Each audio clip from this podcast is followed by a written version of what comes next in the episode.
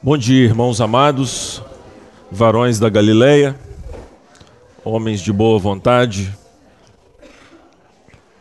Meus irmãos, hoje nós vamos é, falar um pouco sobre uma das escolas de apologética, já que na minha última participação nós tratamos a respeito da escola clássica, ou pelo menos aquela escola em que alguns autores, alguns pastores, filósofos, e nós nos concentramos na figura de Tomás de Aquino, desfazendo algumas imprecisões de leituras históricas, teológicas sobre a, a apologética clássica e que tem em Tomás de Aquino um grande expoente.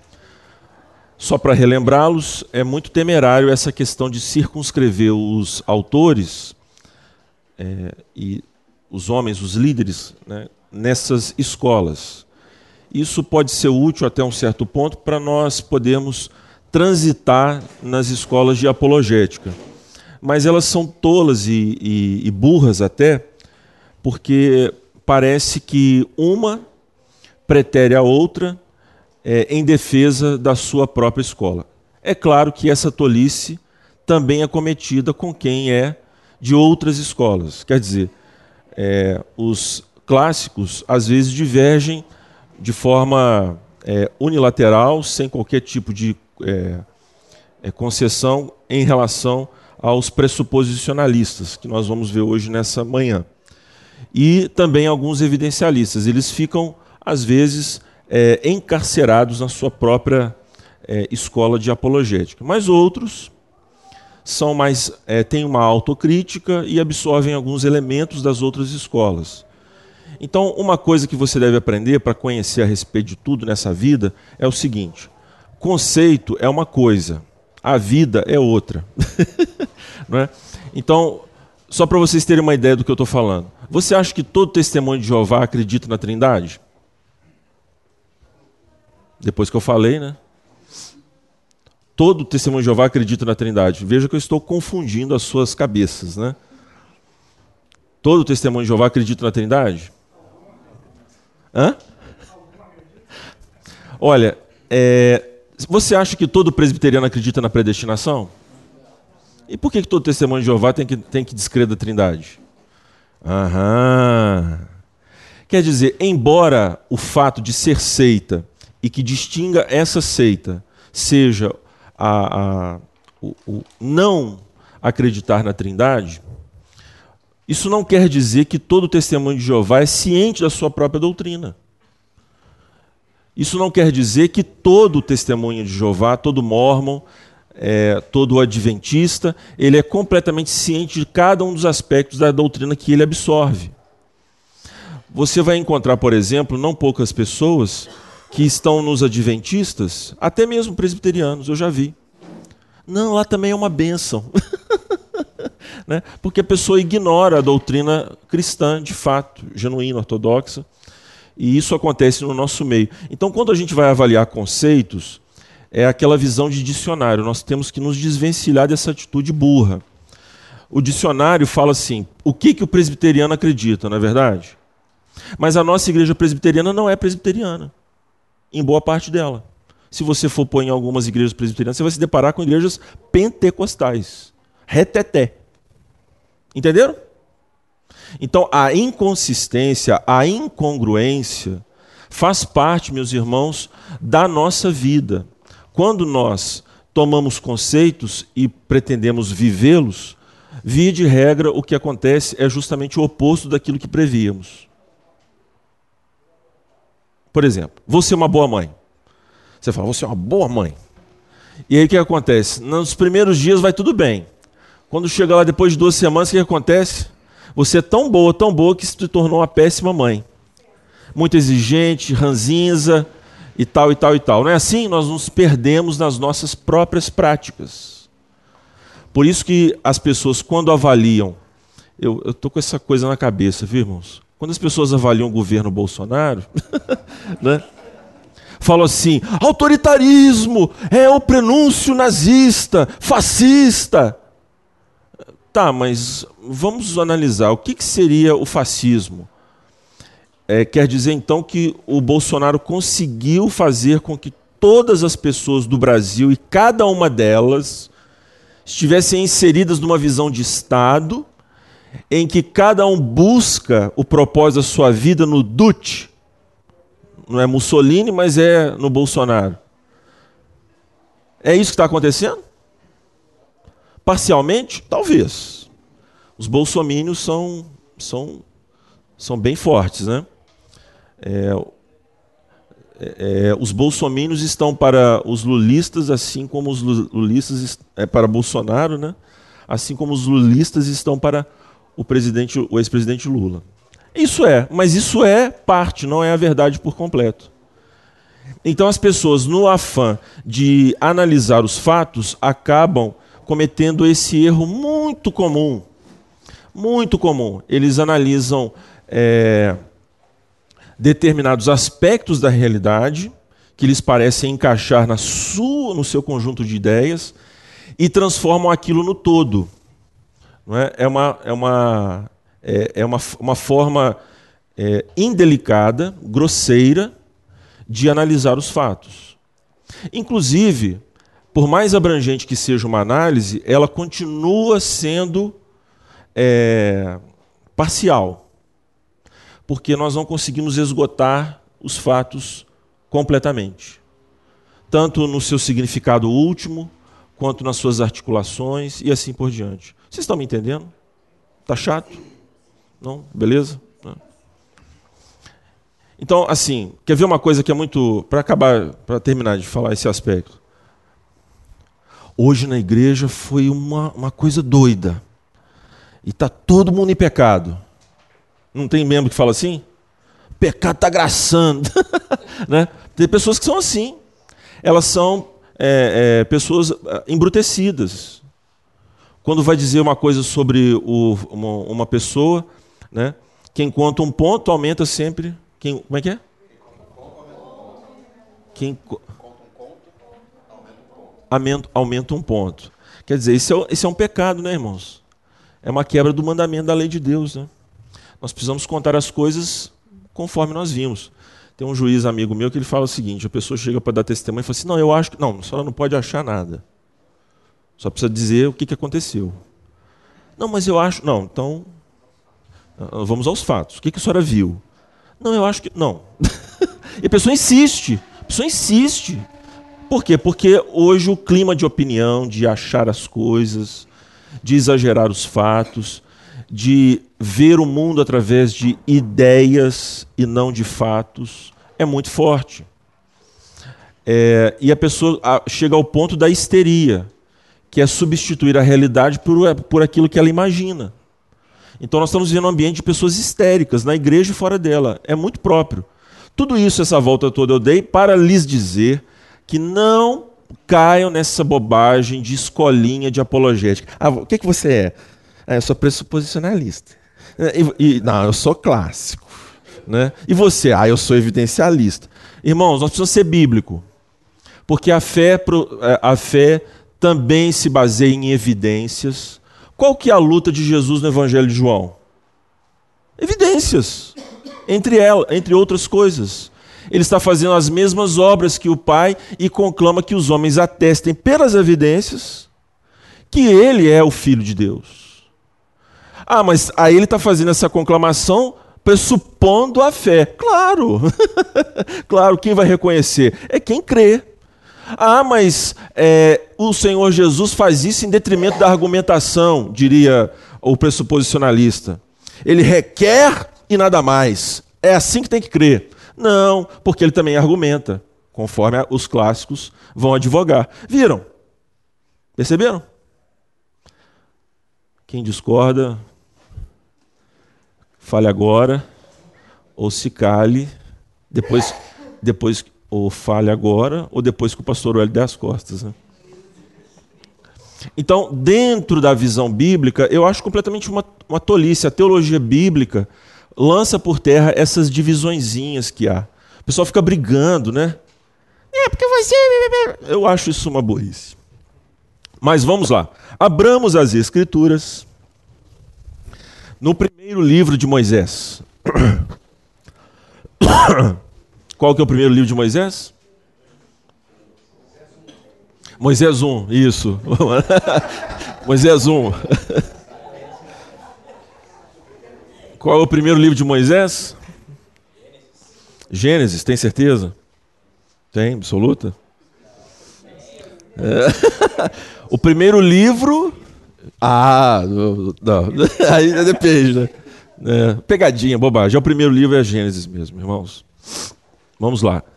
É, quando você lê o relato da criação, é, o que, que nós vemos de imediato? Vamos a alguns detalhes aqui, muito simples, muito claros, mas nem sempre assim observados por cada um de nós. No princípio, Deus criou os céus e a terra. Era a terra sem forma e vazia. Trevas cobriam a face do abismo e o Espírito de Deus se movia sobre a face das águas. Disse Deus: haja luz. E houve luz. Deus viu que a luz era boa e separou a luz das trevas. Deus chamou a luz dia e as trevas chamou noite. Passaram-se a tarde e a manhã, esse foi o primeiro dia. Depois disse Deus, e assim por diante. Agora vamos para o livro dos Salmos no capítulo 104. No Salmo 104, melhor dizendo. E o Salmo hoje, gostaram? Né? Bonito, né? Bonito, né? Salmos, né? Muito bonito. Eu gostei do arranjo de Cláudia. Foi Cláudia mesmo que. Os irmãos estão aí? Foi, né? Ficou bom, né? O que, que você achou, Vitor? Ficou, é, ficou bom, ficou bom. Né? Não, mas depois eu quero o seu, seu retorno mesmo, né? Ficou bom, ficou bom. Né? O Vitor é fera, né? Graças a Deus. Não é? Eu gostei mesmo. Então vamos lá, nos Salmos 104. Bendiga o Senhor a minha alma. Ó Senhor meu Deus, tu és tão grandioso. Estás vestido de majestade e esplendor. Envolto em luz, como numa veste, ele estende os céus, como uma tenda, e põe sobre as águas dos céus as vigas dos seus aposentos faz das nuvens a sua carruagem e cavalga, cavalga nas asas do vento. Faz dos ventos seus mensageiros e dos clarões reluzentes seus servos. Agora, Romanos capítulo 1. Romanos 1.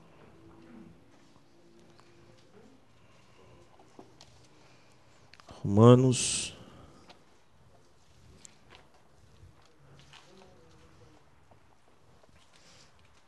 Texto que a gente tem trabalhado bastante, né? No versículo 18 a seguir. Portanto, a ira de Deus é revelada dos céus contra toda impiedade e injustiça dos homens, que suprimem a verdade pela injustiça. Pois, os que de, pois o que de Deus se pode conhecer é manifesto entre eles, porque Deus lhes manifestou pois desde a criação do mundo, os atributos invisíveis de Deus, seu eterno poder e sua natureza divina, têm sido vistos claramente, sendo compreendidos por meio das coisas criadas, de forma que tais homens são indesculpáveis, porque tendo conhecimento, conhecido a Deus, não o glorificaram como Deus, nem lhe renderam graças mas os seus pensamentos tornaram-se fúteis e o coração insensato deles obscureceu-se. Só até aqui.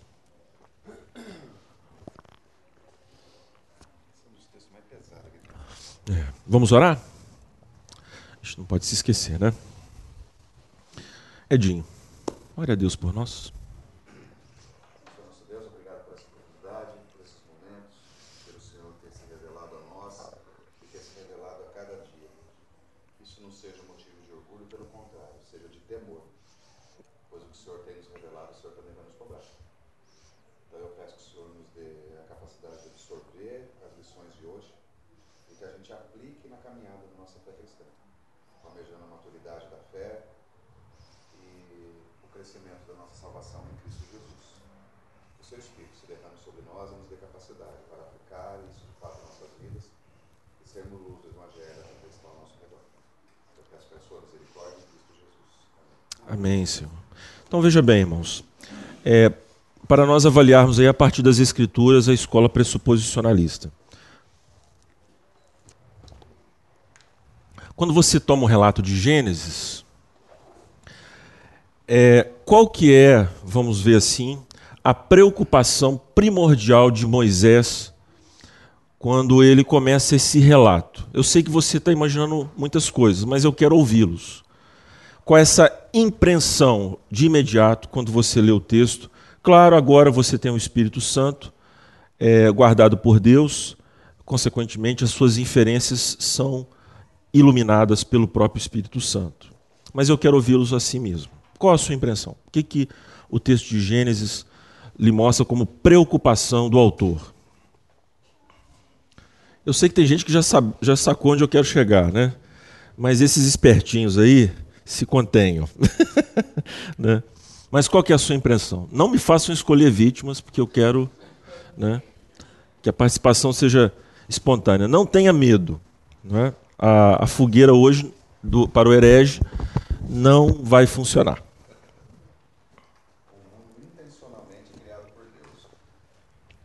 Ótima resposta. Né? Intencionalmente. Mais alguma outra coisa que os irmãos queiram falar? Tadã. Criou através da palavra. Isto. O relato, né? Deus disse, Deus disse, Deus disse. Boa, Vitor. É uma insistência clara do texto. Né? A palavra, né, o termo hebraico bará, né, está presente aí, Deus criando, a sua palavra formativa, criadora, é uma insistência do texto. Qual outra coisa? Nós já vimos o propósito, a intenção, vimos a questão da, da palavra. Qual? Ele viu que era bom. Então, abrem-se aí outras cortinas para nós. Deus mostrando que a sua criação é bela e eticamente perfeita. Ela reflete a sua própria pessoa é bonito e é bom. Mais o que?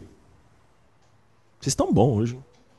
Bom. Ele distinguiu bem o que era bom e o que não era, que é a luz e as trevas. Né? Não, não. Não, não. Pelo que eu entendi, né? O que foi? né? Não, ali ele distinguiu, mas nada a ver com a questão ética, não. Porque isso aí é uma outra heresia, viu, minha irmã? Isso é uma heresia. É, as trevas aí é a mesma ausência da luz, só. Escuridão. É só. Não tem nenhum significado intrínseco, ok? Porque o neoplatonismo, que é uma heresia, ele vai dizer isso aí. Certo? Então não existe nada, porque tudo que Deus criou é bom. Então não existe nenhuma conexão, tá joia? Agora, é claro que nas escrituras o pecado é comparado com as trevas. Não é? E analogicamente, Deus já sabia disso, que isso serviria de ensino para nós. Mas uma coisa é uma coisa, outra coisa é outra coisa, como diria Tim Maia. Né? Tim Maia tinha, é filósofo, né? Isso é uma, uma declaração filosófica maravilhosa, né? Uma coisa é uma coisa, outra coisa é outra coisa. Né? Quer dizer, excelente, né? Então a gente precisa ter essa noção clara de identidade, senão a gente faz síntese confusa. Você sabe o que é essa falácia? Síntese confusa? Sabe não? Síntese confusa é o seguinte: se você olha numa determinada perspectiva um conjunto de prédios ao lado de prédios grandes, você pode achar que os prédios menores estão ligados ao maior, não é assim? A gente sintetiza, né? Sintetiza. Mas são coisas distintas. Uma coisa é uma coisa, outra coisa é outra coisa. Então tem gente que olha para a vida e fala, mistura tudo. É o chamado samba do afrodescendente, porque agora não pode falar crioulo, né? É o samba do afrodescendente. A pessoa faz um carnaval. Por quê? Porque ela não está sabendo distinguir. E Aristóteles dizia que é, uma, é importante distinguir. Né? A finura. Vamos entrar.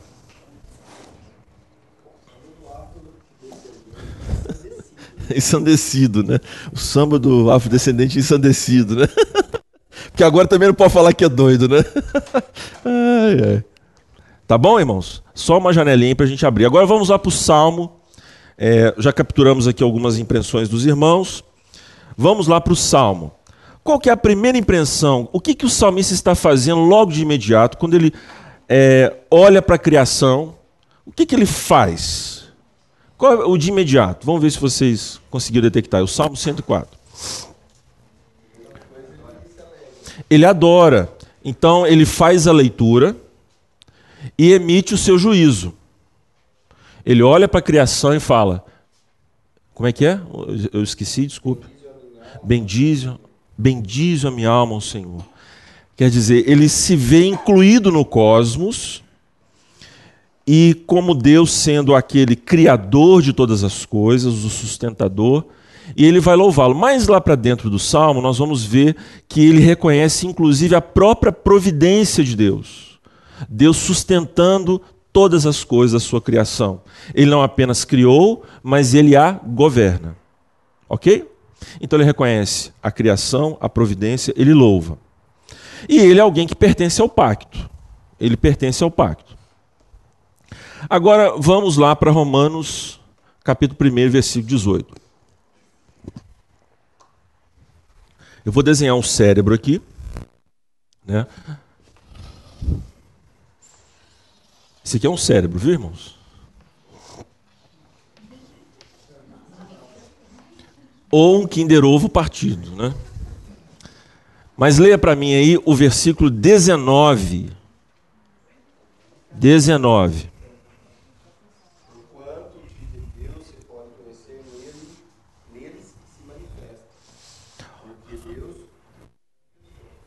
Então, veja só.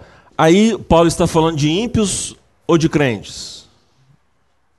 Pelo contexto. Paulo fala que Deus manifesta. Ele revela. Ele abre a sua criação, ele cria, e a sua criação emite, emite o recado, fala. Sua criação fala. Vamos nos lembrar aí do Salmo 19, que vimos, acho que na outra aula, né? Tratamos do Salmo 19. Que um dia discursa outro dia, quer dizer, há uma linguagem propriamente na criação. Que nos fala a respeito daquilo que conjecturamos, propósito. É, Vitor mencionou a palavra, linguagem, intenção, linguagem, veja como. E alguém também contribuiu com uma outra questão, que era bom, a sua estética, a, sua, a questão ética. Mas veja, tudo isso que nós capturamos aqui, Paulo diz que o ímpio também reconhece. O ímpio reconhece. Por quê? Porque Deus manifesta. Aí é onde o pressuposicionalismo vai dizer que a criação, a existência de Deus é pressuposta.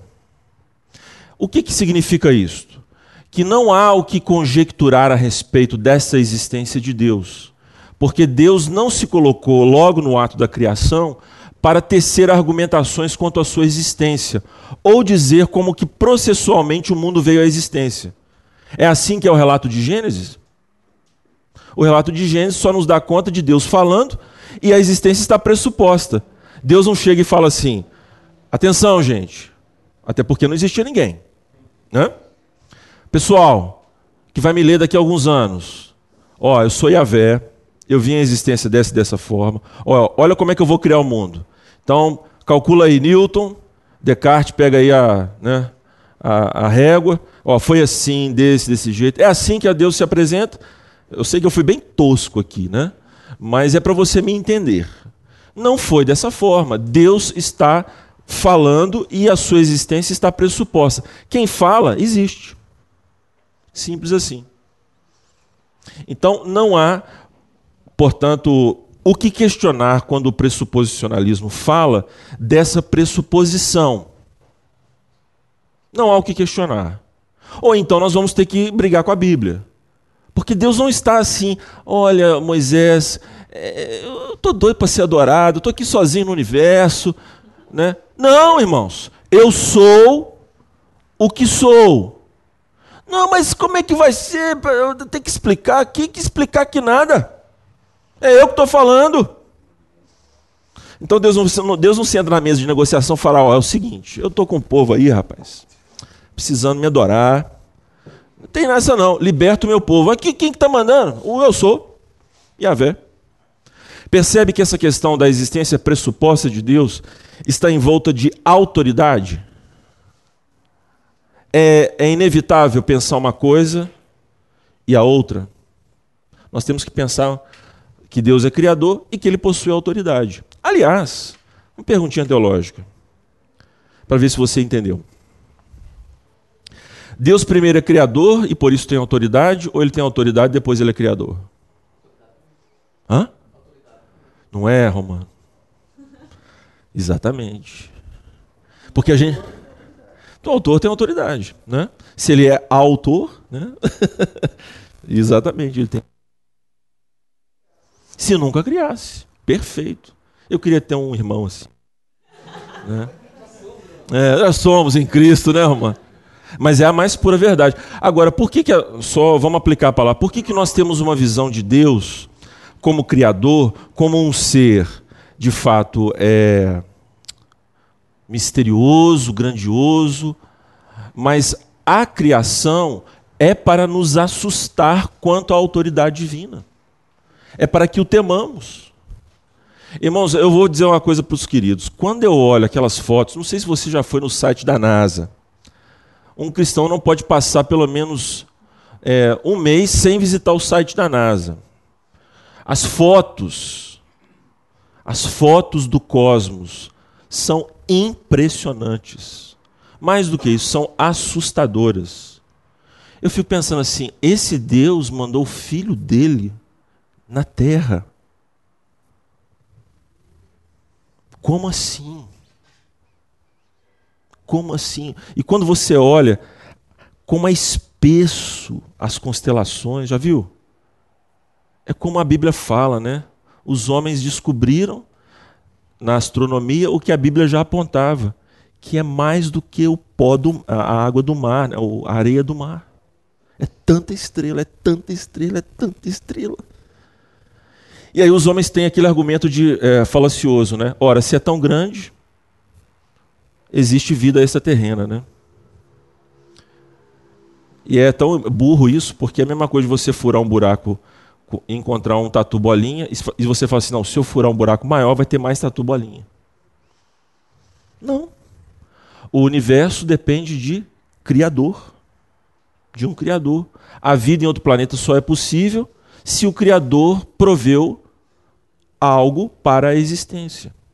E a gente está vendo que foi no mundo que Deus fez isso.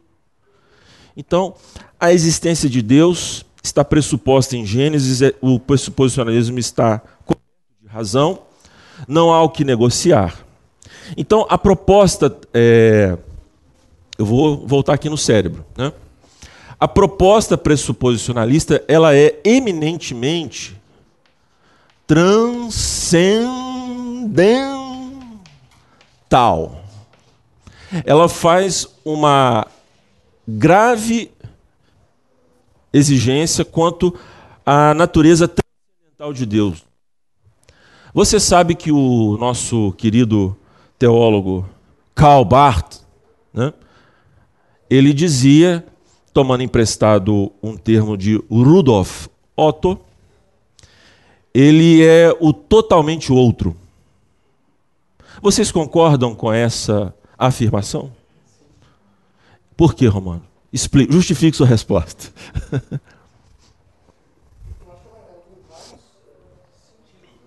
claro.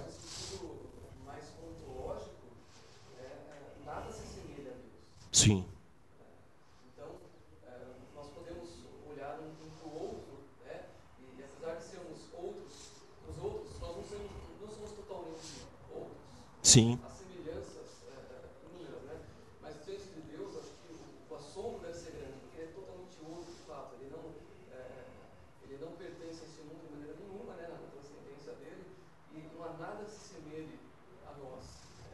Então ele é o que pode ser chamado de totalmente o único, Um versículo bíblico.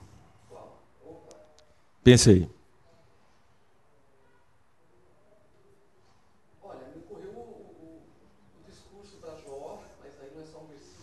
Tem vários, né?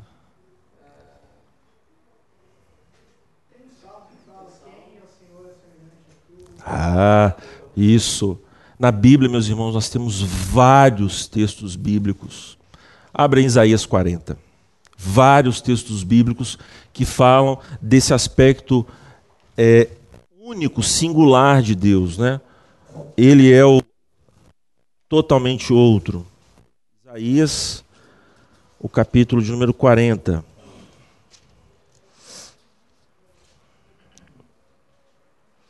Versículo 25 é, e 26. Podem ler quem achar, por favor.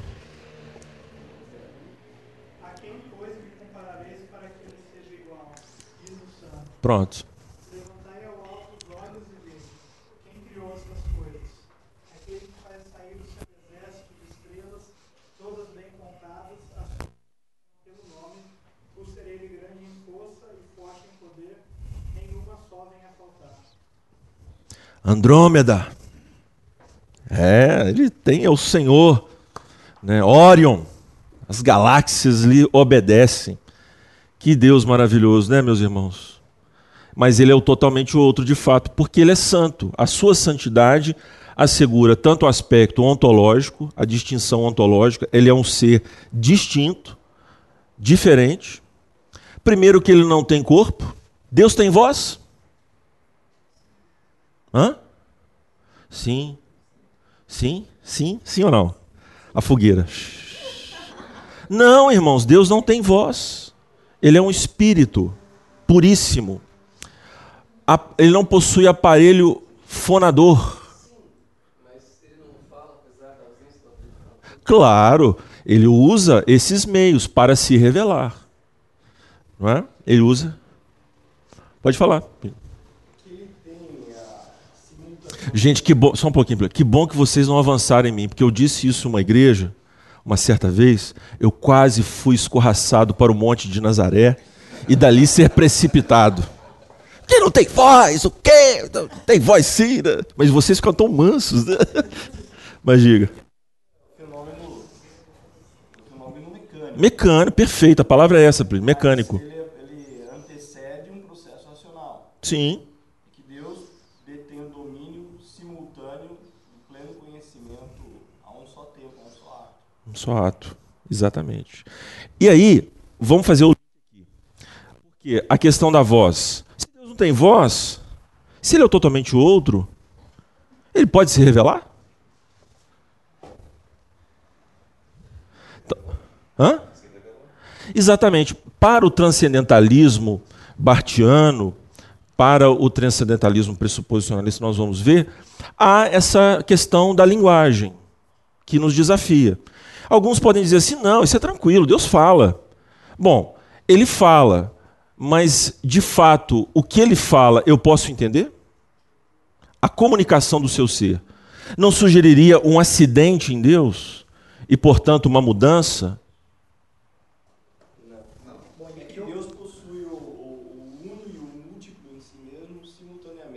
Simultaneamente. Imutável, mas totalmente operativo.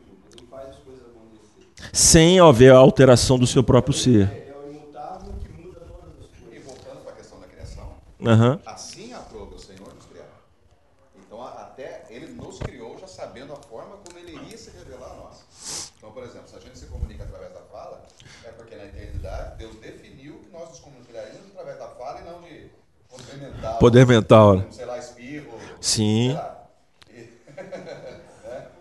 Muito bom, muito bom. A, a- a linguagem, a linguagem é inata.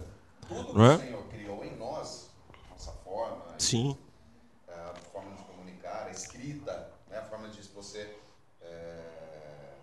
Transmitir conhecimento entre nós mesmos. Tudo veio da criação do Senhor. Sem Então, na dúvida. própria eternidade, o Senhor, já, assim como definiu que Cristo um dia viria nos resgatar, antes da criação de todas as coisas, Aham. ele também definiu todas essas questões de como nós Sim. poderíamos compreender o que, o que ele gostaria de nos revelar. Porque ele não se revelou por completo. Estou te ouvindo. Então, irmãos, veja, graças a Deus, pela palavra, nós podemos afirmar que Deus é transcendental, por isso ele é imanente. Não é? É, isso para alguns teólogos, e sobretudo na teologia de crise de Calbart, isso vai ser um enigma. Por quê? Porque esse Deus transcendental, o que ele fala, como ele se comunica, é inapreensível ao, ao homem. Mas as Escrituras, irmãos, que este Deus se manifesta, ele se torna compreendido pelos homens. É claro que todas essas, questões relacionadas à apreensão da revelação divina, tão claramente exposta na Escritura, vai ser questionada pela teologia de Calbart. É, e aí o que acontece? Qual o passo seguinte? Ele vai criticar o texto bíblico. Ele fez uma afirmação sobre Deus, terá que fazer uma em relação à sua revelação. Então, para Bart, é aquele mote né, meio popular, popular, popularesco, né, é, meio popular, né, que a Bíblia não é a palavra de Deus objetivamente. Ela é o quê para Bart? Alguém se lembra? Ela se torna a palavra de Deus. Então, para Bart, através de um evento místico, as escrituras estão eivadas de erros e contradições, e, portanto, para que eu passe a, me, a, a ter comunhão com Cristo vivo, eu preciso de um evento Cristo, evento místico. Né? É o pá de Deus. é o pá. Né? Deus faz algo que eu passo a compreender as Escrituras. Um erro muito comum. As pessoas falam assim: ah, Bart ele não cria nas, na, é, na Bíblia. Que bobagem, né? Bart é extremamente biblicista. E as pregações e pregações de Bart são um encanto. São encantadoras. Para você ter uma ideia, nós temos vários bartianos nos púlpitos presbiterianos. E ninguém percebe. Pastor, o senhor é bartiano? Não. Mas é fácil camuflar. Porque o biblicismo bartiano, de que a, a, a, a escritura ela não é a palavra de Deus, mas se torna por um evento místico, fica parecendo né, que a gente está desprezando a Bíblia, mas não é. Ele tem a Bíblia como algo importante na sua fé. Mas eu dei essa volta para mostrar que nós não cremos assim, de maneira alguma. Deus é transcendente e por isso ele tem poder, como nós vimos na criação, para não apenas criar todas as coisas, mas revelar a si mesmo sem haja nenhum acidente no seu ser, conforme Plínio aqui nos falou. Deus não faz nenhuma modificação, não há nenhum tipo de alteração do ser de Deus. É, ah, mas como é que pode isso? Porque Ele é Deus. E porque Ele não está afim de coisa. E dizer o seguinte: ah, Ele é Deus. Tá, parece aquele louvor, né? Ele é Deus. Né, que louvor agora está na moda aí, né? Ele é Deus. O Senhor tem todo o poder e por isso ele pode se comunicar vimos aí que ele se manifesta na sua criação, tanto a ímpios quanto a crentes. Agora vamos lá em Romanos, só para avançar mais um pouquinho. Pois não. Sim. A imanência todo mundo entende o que eu quero dizer, né, irmãos? Tem a ver com a sua revelação, as relações que Deus estabelece com os homens, os seus atributos que nós podemos ter comunhão pactual com Ele. Beleza? Tá, tá ok isso aí? Pois não, Romano. Uhum.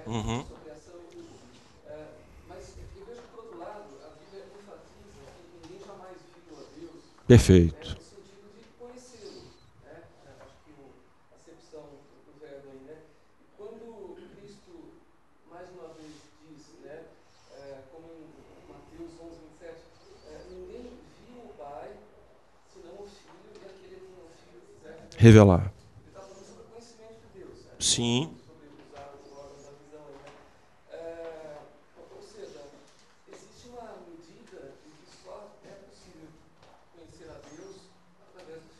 Sim. Uh, e uh, eu entendo que uh, essa imanência a qual Cristo se refere aqui, provavelmente é a mais importante, o aspecto pactual. O aspecto pactual. Né? Sem dúvida. Cristo é o hermeneuta de Deus. É o que está no prólogo de João. É, quem que vasculha o ser de Deus? É o próprio Jesus. Né? É Jesus que nos dá a entender quem é o próprio Deus. É quem nos faz conhecê-lo. De forma exaustiva, quer dizer, nós podemos fazer como a Baby Consuelo, né? entrar dentro de Deus. Olha que experiência a Baby Consuelo teve. Ela entrou no ser de Deus, ela entrou na própria gravidez de Deus. É isso tudo os místicos falam, viu? Porque eles querem ter comunhão com Deus de forma imediata, sem meios. E aí você, eu pergunto para você, crente, você quer ter uma experiência dessa? É, eu sei que é ridícula a pergunta, né? Mas irmãos, se nós tivermos uma experiência dessa, a gente vai o quê? Morrer. Né? Nós temos que ter um software para interagir com a máquina. É Jesus. Entenderam? Não comparando mal, né? Mas nós não temos como pegar os, os bytes. Nós não temos como nos relacionar com o código binário. Nós precisamos de um programa. E qual é esse programa? Jesus. Bonito, né? Bonito, lindo, né? Bem Matrix, né? Mas enfim, é, desse jeito. Vamos terminar aqui de ler o capítulo 1, versículo 20. Pois desde a criação do mundo, os atributos invisíveis de Deus, os atributos invisíveis de Deus, seu eterno poder e a sua natureza divina, têm sido vistos claramente.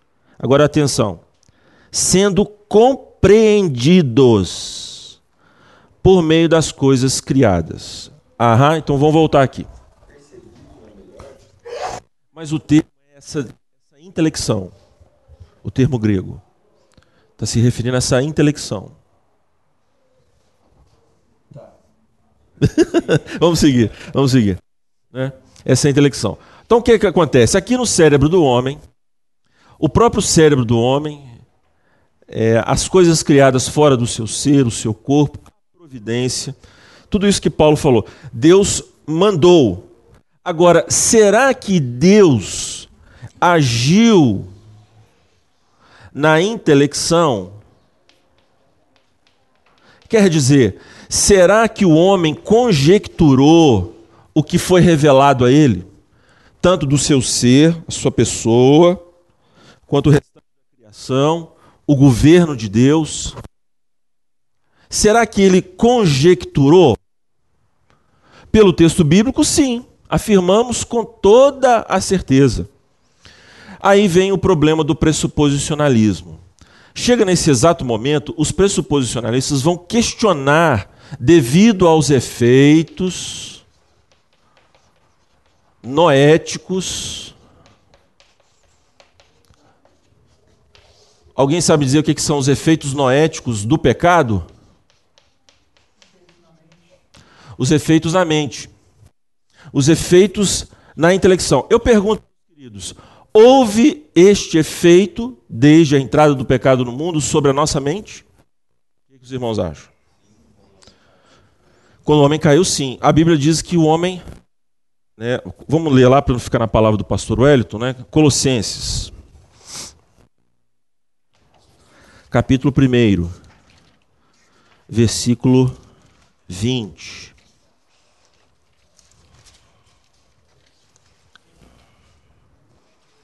21 a seguir, desculpe, irmãos. 21 a seguir. Colossenses capítulo 1, versículo 21 a seguir. Antes vocês estavam separados de Deus e na mente. Aí a mente, quando a gente fala assim na Bíblia, está se referindo só ao cérebro. Atentai para isso. Porque a nossa psicologia é outra. Quando fala mente, não está se referindo ao cérebro propriamente, e a mente que daí advém. Está, está se falando a respeito do coração, irmãos. O coração envolve os sentimentos, as emoções, a vontade, o ser integral do homem. Então, nos seus pensamentos, eram inimigos por causa do mau procedimento de vocês.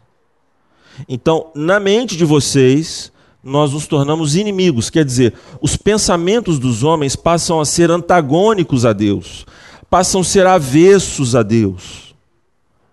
Pastor, mas o meu marido, a minha, o meu vizinho, ele é tão bonitinho, ele é tão fofinho, ele é tão católico, ele é tão protestante, né? Porque a gente também agora tem que, tem que fazer uma autocrítica, né? Ele é tão crentão, né? Mas quando você fala assim com ele, é, meu irmão, como é que está a sua vida financeira assim, em relação ao dízimo? Não, eu não dou dinheiro para a igreja. Eu sou crente, sou firme com o Senhor, mas o meu bolso não. Ou a pessoa assim, é, irmão, como é que está assim quando você está no volante? Ô pastor, eu sou muito crente, mas o meu pé é pesado demais. Né? É claro, a gente tem esses problemas na vida, irmãos. Nós somos inconsistentes. Mas eu estou falando é, é essa aversão. Que, embora sejamos convertidos, mas nós ainda trazemos esses resquícios. Repare que nós somos renitentes, mesmo convertidos. Alguém chega para você e fala, irmão, não faz isso, não é próprio, não é dessa maneira. E você fala, isso não tem nada a ver, ou frase do quinto dos infernos. Não é? Isso não tem nada a ver. Meu querido, mesmo que não tenha nada a ver, o que que é o sábio? Ele escuta primeiro, conjectura. Ele não sai falando. Mas nós temos essa renitência, nós temos essa teimosia, é, é, é, é, é, essa maldade do coração. Mas já esse sinal ficou melhor, né? Então, os efeitos noéticos do pecado, o pressuposicionalista, ele vai dizer, olha, essa intelecção propriamente ficou afetada. Sim, concordo, mas até que ponto? Até que ponto? E aí o ponto é o que nossos queridos Van Til, né, Cornelius Van Til, grande pressuposicionalista do ramo dele, John Frame, é, Herman Doiverd, não é Doiverd, é Doiverd, né? né? O pessoal fala né? Doiverd, né? não é Doiverd. Ele mesmo disse que o nome dele é esse. Então, o pessoal fica aí, né? Esses homens, eles disseram o seguinte: para asseverar o houve uma quebra da lógica. Qual que, esse é o ponto central. Se você entender essa dificuldade do pressuposicionalismo, você vai compreender o que, que nós estamos falando aqui dessa dificuldade. Com base nos efeitos noéticos do pecado, essa intelecção foi afetada, mas ao ponto de se partir a lógica. O, o que quer dizer com isso? Que a lógica é meramente instrumental ela só serve para aparelhar os nossos pensamentos, mas ela não tem conexão alguma com a criação.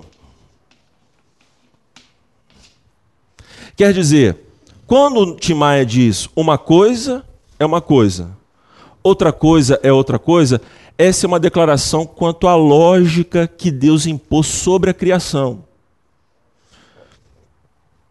Quer dizer, quando eu olho para essa árvore, eu estou vendo várias árvores em uma? Eu estou vendo uma árvore só? O que, que eu estou vendo afinal?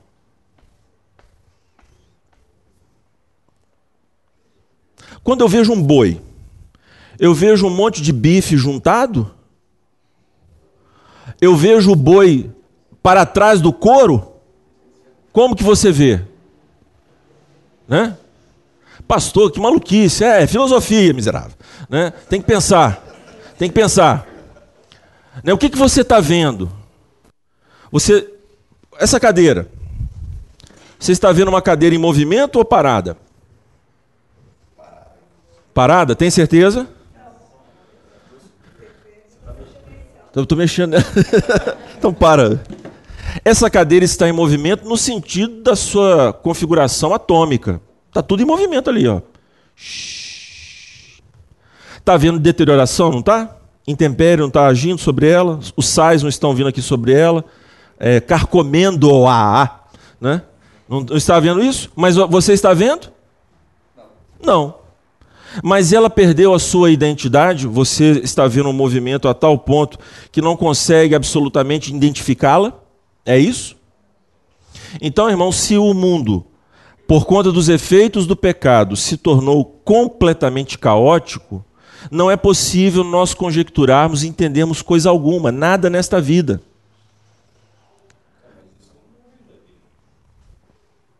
Como é que é? Não, sim. Não sei, calma. né? Com certeza, se eu estou dizendo isso, já é alguma coisa. Né? E tal. Eu entendi. Mas eu estou dizendo assim: é, se nós esticarmos muito essa questão dos efeitos do pecado, como o pressuposicionalismo faz, você vai partir a lógica. Então, para a pressuposição de que Deus existe, ela todos os raciocínios, desculpe, deixa eu reformular. Todos os raciocínios em relação a Deus recaem em idolatria. Recaem em idolatria. E por qual razão? Por qual razão? Porque o pecado pressupõe, o pecado no início da conjectura, pressupõe a inexistência do Deus verdadeiro. E essa pressuposição vicia o raciocínio e nós inevitavelmente chegamos à idolatria. Esse é o ponto. Tudo isso é verdade. Só que, do jeito como é formulado no pressuposicionalismo, há uma contradição com o texto, porque o texto diz que os homens são indesculpáveis, que eles chegam a conjecturar, conjecturam de um tal modo que eles entendem que Deus existe. Essa manifestação não aconteceu apenas sobre eles, mas a um tal ponto que eles entenderam que Deus existe. Por isso que os pressuposicionalistas vão dizer que a lógica é meramente instrumental. A lógica é só para organizar os argumentos. Todo o argumento é circular, vão dizer os pressuposicionalistas. Por isso que nós não estamos nem aí se os homens nos acusam de colocar na ponta dos nossos raciocínios e, portanto, ao a existência de Deus. Mas isso é uma falácia. Isso é falacioso. Aí o pressuposicionalista vai dizer: e daí? Todo raciocínio é falacioso. E por que, que eles fizeram isso? Porque o pressuposicionalismo foi afetado pela é, filosofia kantiana. Foi afetado pela filosofia kantiana o que os pressuposicionalistas estavam fazendo na época de Van Til e tantos outros depois dele era substituir a base clássica do cristianismo pela moderna. Por exemplo, qual que é a base filosófica da Confissão de Fé de Westminster? Seria até anacrônico, né?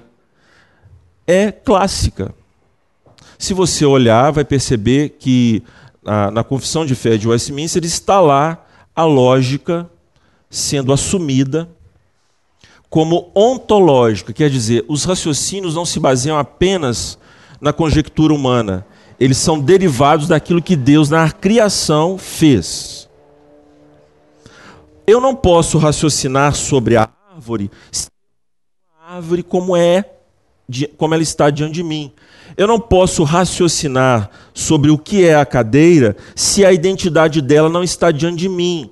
Então a lógica não pertence apenas à conjectura mental, mas ela é derivada do que Deus pôs na, na criação. Eu consegui passar para os irmãos isso? Eu sei que talvez para alguns seja um pouco difícil. Mas por que é tão importante nós falarmos sobre essas questões? O pressuposicionalismo tem ganhado muito terreno no nosso país. Muito. Ele tem sido recebido de forma bem acrítica por vários dos nossos grandes irmãos presbiterianos inclusive. Eu questiono e denuncio isso como algo perigoso para a nossa igreja. O transcendentalismo, só para você ter uma ideia da, da, da, da implicação do, disso.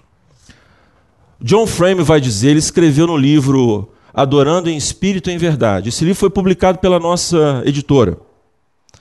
O John Frame vai dizer, Vitor, Vitor é interessado nessas questões litúrgicas, assim como eu também, que não existem mais elementos de culto. Existem aspectos. Aí ele tá, está tornando a liturgia aberta. E por que, que a liturgia é aberta?